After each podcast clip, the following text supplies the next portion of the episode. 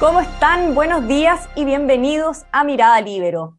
Tras sus declaraciones sobre el fallo de las ISAPRES, la ministra de la tercera sala de la Corte Suprema, Ángela Vivanco, dejará su cargo como vocera del máximo tribunal. Una decisión que resuelve el tema para la Corte, no así para las personas, las aseguradoras, las clínicas y todo el sistema de salud que aún esperan una definición clara sobre este tema. Y para conversar sobre esto, invitamos hoy a Patricio Valdés, ex ministro de la Corte Suprema y expresidente del Tribunal Calificador de Elecciones. Patricio, ¿cómo está? Muchas gracias por haberse conectado con nosotros esta mañana. Sí, muy bien, muchísimas gracias, Pierre. Cuénteme, Patricio, para comenzar, ¿qué opinión le merecen las declaraciones de la ministra Vivanco? Bueno, la verdad es que la ministra Vivanco dio una entrevista al diario La Tercera y creo que hizo eh, tuvo en realidad la valentía de dar a conocer algo que estaba en, en, el público, ¿ah? Pero que estaba eh, absolutamente al revés. Entonces ella dijo esto, ¿no es cierto?, para los efectos de aclarar algo. Pero eso es una cosa eh, inédita, es una cosa inédita, porque eh, ella, ella, era ministra que estuvo, en la sala cuando se dictó la sentencia. Entonces, ustedes saben que existe, esto empezó de, inmediato a tener repercusiones, ¿no es cierto? Por un lado, la ISAPRE, el, poder, el, mismo, el, mismo, el mismo poder legislativo y el gobierno. Ahora, yo pienso que todos interpretaron más o menos lo, mismo, de que esto era para todo, que era, era una sentencia erga omnes. ¿ah? Bueno, ella dijo el otro día lo que ella pensaba, de que no era así. Eso fue la declaración que hizo. ¿ah?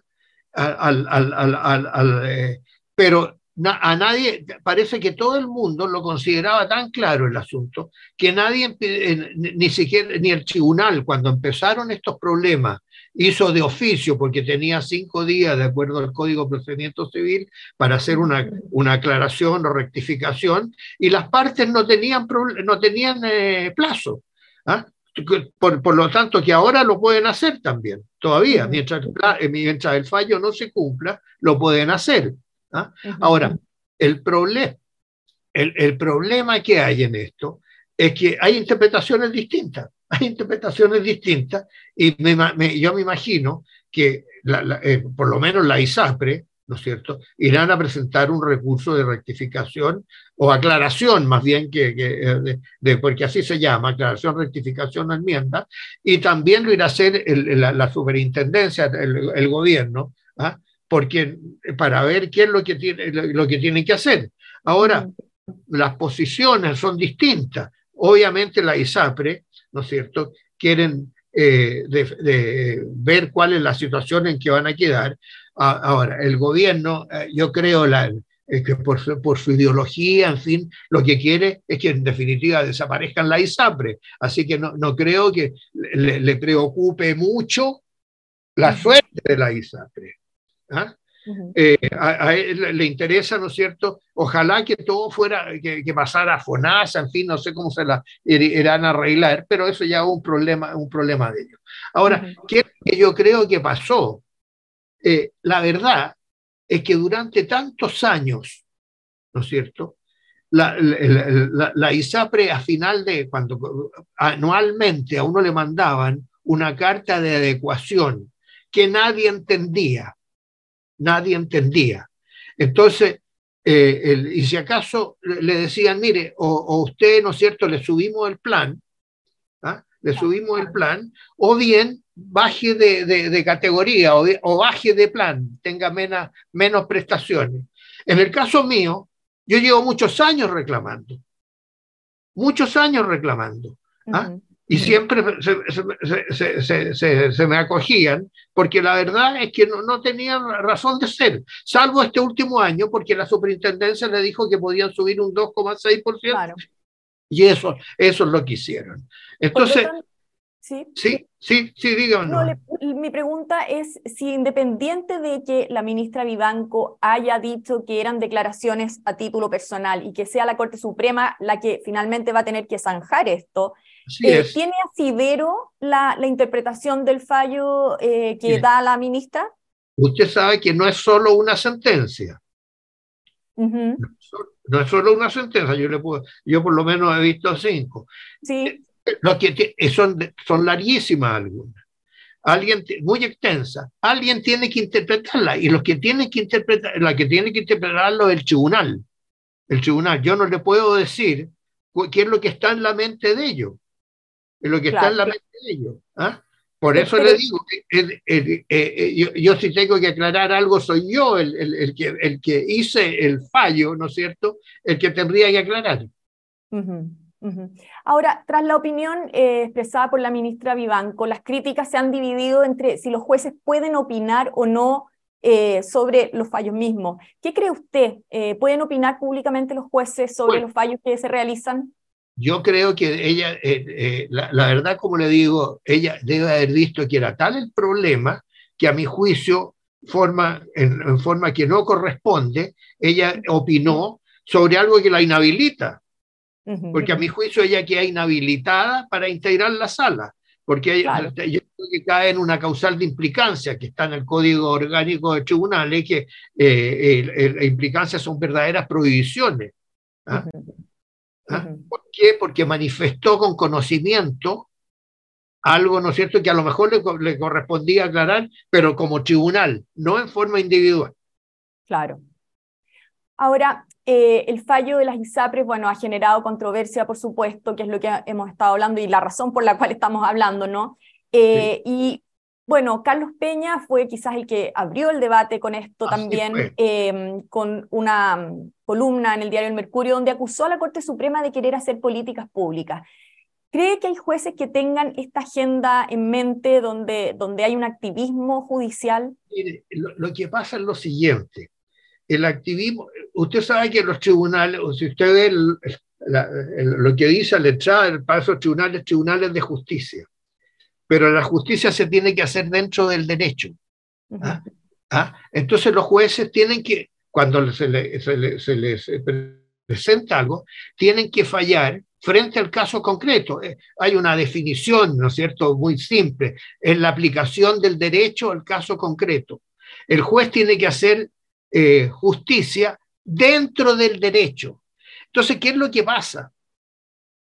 Que a veces, y no, no lo, no, no, no, no, es justificable, pero, pero es humano, es humano, que a veces lo que ven, imagínense cuántos miles de, recursos de protección se presentaron por la ISAPRE.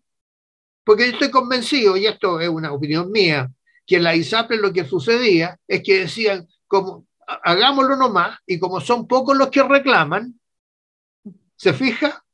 Entonces yo creo que algo pasó, y yo no sé qué es lo que ha pasado por la mente de los jueces, ¿no es cierto? Pero que dictaron una sentencia que todo el mundo entendió que era erga hombre, ¿no es cierto? Que ahora, después, lo que dijo la, la, ministra, eh, la ministra Vivanco, eh, eh, todos, ¿no es cierto?, están pensando en presentar recursos. ¿ah? Claro. Porque, ah, no fue eso lo que quisieron decir los jueces. Entonces, no hubo, llamémoslo así, un activismo judicial. No, no existió, si es la interpretación de ella. No existió el activismo judicial. Lo que pasa es que a veces, ¿no es cierto? Yo, yo fui ministro, a veces cuesta porque a veces por un plazo de un día, de dos días, alguien pierde un derecho, ¿no es cierto? Entonces llega un problema, eh, entonces ahí viene el equilibrio de la justicia con el derecho, pero siempre, siempre uno tiene que tender a, eh, aplicar el derecho o a, resolver, aunque a veces sea muy, muy tremendo. ¿eh? ¿ah? ¿Y en qué pie queda todo esto ahora? O sea, quedamos más bien las personas, digamos, común y corriente, después de esto, eh, como que hubiera quizás este episodio revuelto un poquito más eh, el, tema, el, sistema de, las ISAPRES. ¿Cómo lo ve usted? indudablemente que esto, esto es, eh, es un, llamado de atención, independientemente de lo, de, lo, de, lo, que se resuelva, es un llamado de atención. Entonces, la, la, la ISAPRE debieran haber sido más cuidadosa en el trato con sus afiliados durante, durante, durante los años. Mm. Con respecto a, eh, a, las declaraciones de la ministra Vivanco, parte del oficialismo ha hablado de acusarla constitucionalmente. Eh, ¿Eso corresponde? ¿Ha actuado de forma inconstitucional la ministra Vivanco? Yo creo que el, usted sabe que a, a, los ministros no se le puede acusar por su fallo, a los ministros de la Corte Suprema, usted sabe eso. Claro. ¿Ah? Se le puede, por, por, por, por infracción a, la, a, las leyes no se le puede acusar porque si no sería muy fácil. Eh, la verdad es que yo no creo, por notable abandono de deberes, no creo que haya para una. Para mí es notable que es la causal que, que, se establece, porque en otra oportunidad yo me acuerdo que al ministro Cereceda lo acusaron por, por, por notable abandono de deberes, porque no lo podían acusar por otra cosa, pero, lo, pero el, el motivo por lo que le condenaron era otro. ¿ah? Uh -huh el motivo, el, el, porque el Congreso, todos sabemos cómo son las acusaciones constitucionales. ¿Ah?